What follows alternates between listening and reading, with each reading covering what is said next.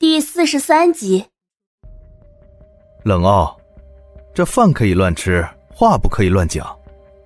没有证据，你凭什么觉得是我做的？还有啊，大哥，你怎么突然对李明山的事情这么上心了？我倒是有些看不懂了。你，冷傲面露错愕，指着冷夜晨，却说不出一句话。上不了台面的人，做的事情也上不了台面。冷夜晨两只手慵懒的撑着桌子，似笑非笑的看着冷傲。既然今天你来了，有件事我也想问问你。不知道大哥认不认识建安建筑集团的老总陈强？听到这样的话，冷傲顿时变了脸色。看大哥的这副样子。想必定然是知道了。我怎么听说大哥不但认识这位陈老板，还和他关系不错？见冷傲始终不言语，冷夜晨似笑非笑的看着他。那位陈老板可是举报简市长的，怎么？难不成这里面也有大哥的一份吗？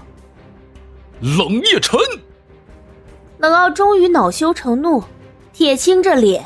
他二话不说，挥起拳头就抡向了面前的人。冷夜晨并没有闪躲，生生的挨上了这一拳。刹那间，嘴里迅速弥漫开一股淡淡的血腥。我告诉你，这件事情没完。李明山倒台了，与你与冷氏都没有半点的好处。冷傲狰狞的笑着，眼中划过一丝狠厉。哼。我倒要看看你怎么向冷家交代。说完，冷傲便愤然转身离开了冷夜晨的办公室。恰巧与赶来的要和冷夜晨商讨事情的李嘉诚擦肩而过。李嘉诚一见冷傲的神色，便大概知道发生了什么，慌忙推门而入。冷夜晨站在原地，嘴角俨然被磕破，渗出了血。你居然不还手！他毕竟是我大哥。李嘉诚走上前，瞄了眼他嘴角的伤口，忍不住点头。嚯，冷傲这家伙下手真是狠啊！不过他也太莽撞了吧，直接跑到你这里来动手。哎，要不要趁机把他制裁了？制裁？监控调出来，我可以帮你治他个故意伤人。我可不想自己的名字跟他同时出现在娱乐板块，标题是什么？冷氏兄弟为财产不和大打出手。除去了李明山这个老狐狸，冷傲就像断了根翅膀，暂时扑腾不起来了。而且我看他那样子，也不像是能干成大事的。不过他有句话说的没错，李明山一倒台，对冷氏也并不是什么好事。冷夜晨冷静的分析着。李嘉诚不置可否的点头。嘉诚，他是个有野心的人。嗯，不过做生意光有野心哪行？你看，今天早上消息刚出来，他就按耐不住来找你了，这不是不打自招吗？依我看啊，就他这种性子和行事，也掀不出什么大的风浪来。李嘉诚话语里带了几分轻蔑。冷夜晨的手指有一下没一下的敲着桌面，并没有表达自己的看法。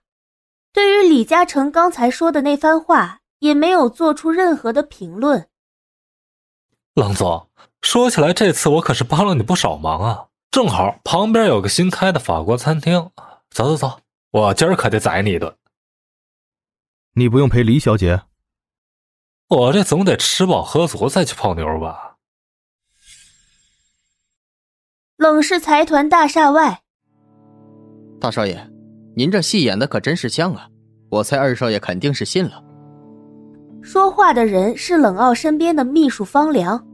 冷傲收起先前在办公室内的愤怒和失控，冷笑一声：“是啊，一个毫无实权的少爷，安守本分了这么多年，难得第一次出手就这么被压制，还被反击了一把。”自然是要恼羞成怒的，不过也大概只有这样，才会让对方觉得自己成不了什么气候吧。他周遭散发出阴寒的冷气，方良不禁打了个寒战。您，您就不担心二少爷会派人着手调查？查不查随他去，我就不信他能够把我的底全部查出来。冷傲似乎很不以为然，不耐烦的摆了摆手。对了，听说慕莎小姐回来了。是的，前不久刚从美国赶回来。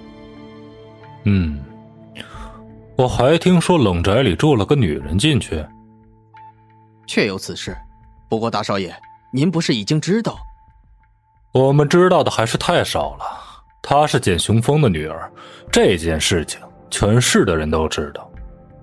这，那你想知道什么？不着急，慢慢给我查，一定要查的仔细一点，不要遗漏任何有价值的消息。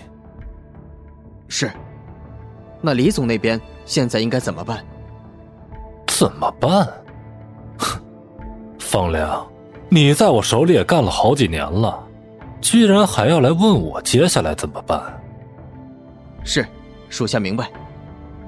冷傲缓缓转过身来，望着矗立在面前的大厦，眼中闪过一抹光亮。冷夜晨，总有一天我会取你而代之。